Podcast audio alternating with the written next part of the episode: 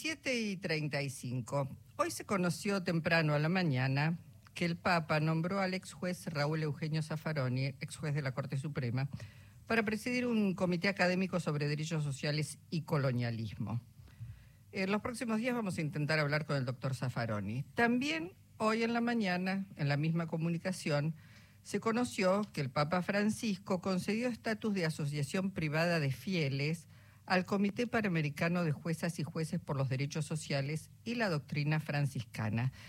Es una mm, eh, asociación que creó el juez porteño Andrés Gallardo en el año 2019.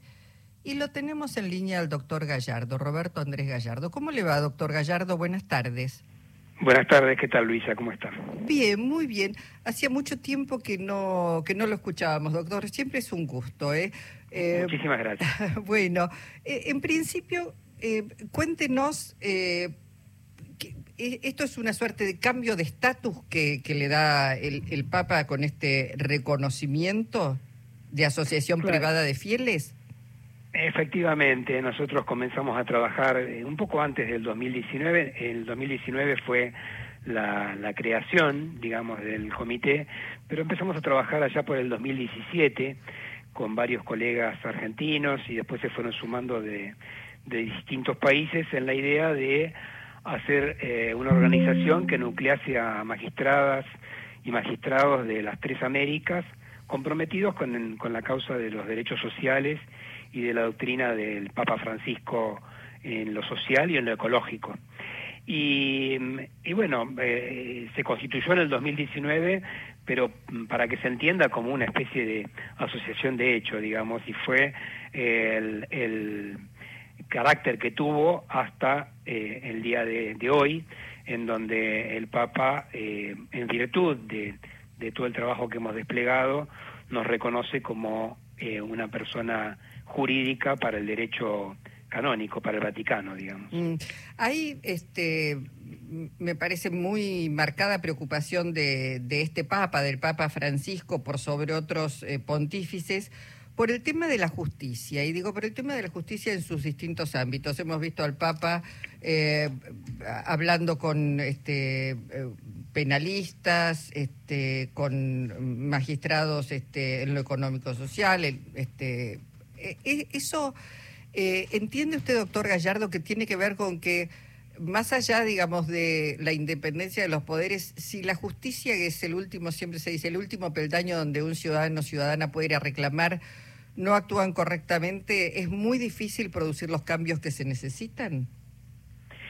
Y sí, yo creo que el Papa parte de esa premisa, ¿no? Que es fundamental que el Poder Judicial asuma un rol protagónico para poder eh, efectivizar lo que está plasmado en, en numerosas normas. Digamos, el problema que tenemos en la actualidad en el mundo, no únicamente en Argentina, sino en el mundo, en la región latinoamericana, es que normas hay de sobra. El problema es eh, que no se concretan los derechos. O sea, hay un abismo entre lo que dicen las normas que debe ser y lo que es y creo que esa preocupación que, que manifiesta el Papa en, en, como usted decía, todas las, las apariciones que tuvo vinculadas con la justicia, es efectivamente esa, o sea, eh, cómo hacer para que el Poder Judicial asuma un rol eh, activo, protagónico, comprometido, para que todo lo que está en la letra de la ley termine siendo una realidad eh, para el, enorme conjunto de personas que viven muy lejos de los derechos que teóricamente tienen, ¿no? Claro, pensaba en ese poder judicial al cual este, alude, que parecería que interpreta la ley, digo, la ley es una, ahora después está sujeta a interpretaciones. Parecería que ese poder judicial eh, difícilmente es proclive a fallar a favor de las grandes mayorías, eh, doctor Gallardo. En general, eh, tiende a preservar un statu quo que ya, bueno, lo conocemos, lo vemos de sobra aquí en nuestro país.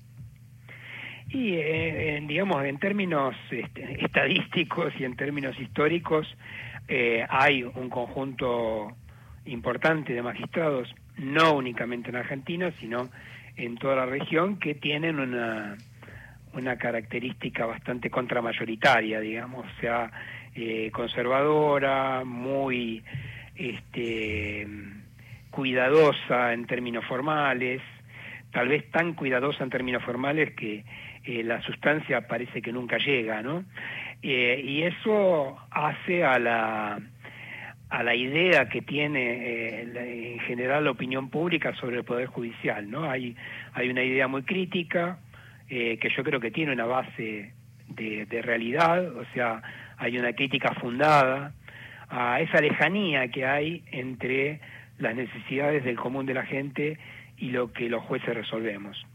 Pero bueno, así como existe ese conjunto de, jueces eh, reaccionarios, también hay un conjunto muy importante de jueces eh, comprometidos, de jueces que eh, entienden que la misión judicial tiene que ver con aceptar la transformación del contexto, o sea, no conformarse con lo que hay, sino cómo acercamos eh, la realidad a lo que dice la ley, cómo, cómo transitamos eso que parece una utopía.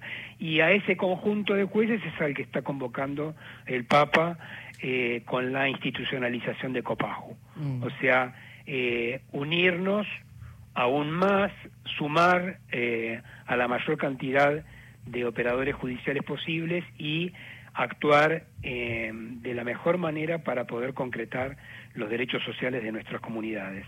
Claro, ¿y cómo, cómo se llega a ocupar los lugares estratégicos? Porque vemos de pronto un montón de magistrados actuando correctamente, pero cuando van a cámaras de revisión y llegan hasta la Corte Suprema de Justicia, ahí vemos, bueno, que todo es obturado, que todo es trabado, que todo es cajoneado directamente.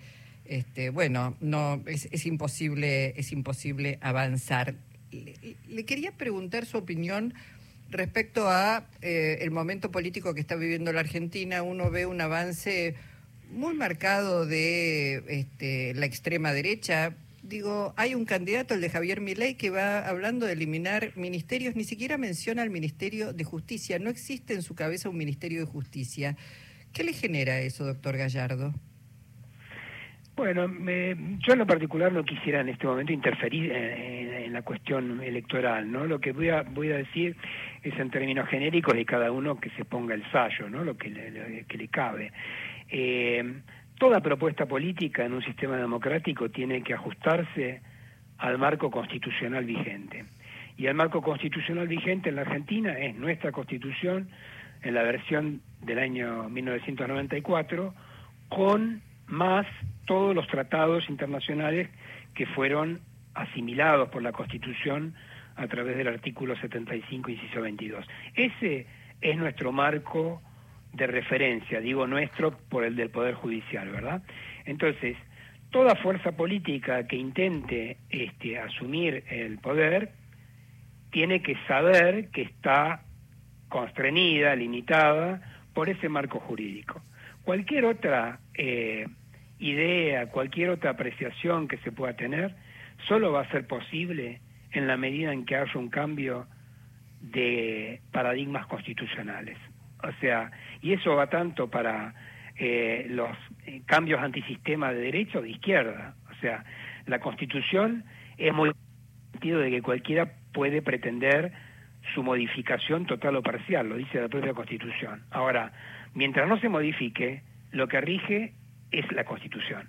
Entonces, eh, a veces sorprenden algunos proyectos que parece que estuvieran enmarcados en otro régimen jurídico, como si no existiera eh, una ley que los contiene. Y la ley máxima de nuestro país es la Constitución. Y le digo más, aún en el caso en que tuviera alguna fuerza la posibilidad de modificar la Constitución, o sea, de generar una convención constituyente, tener las mayorías y modificarla, tendría que renunciar la Argentina a todos los tratados internacionales de los cuales es parte. O sea, en definitiva, convertirse en un paria internacional, eh, porque toda esta construcción jurídica que hemos sabido desarrollar a través de, décadas de, luchas en cada país, eh, no se puede borrar de un plumazo eh, por la idea de alguien. O sea, eh, creo que esa es la, la cuestión y creo que el Poder Judicial en su mayoría lo tiene muy claro,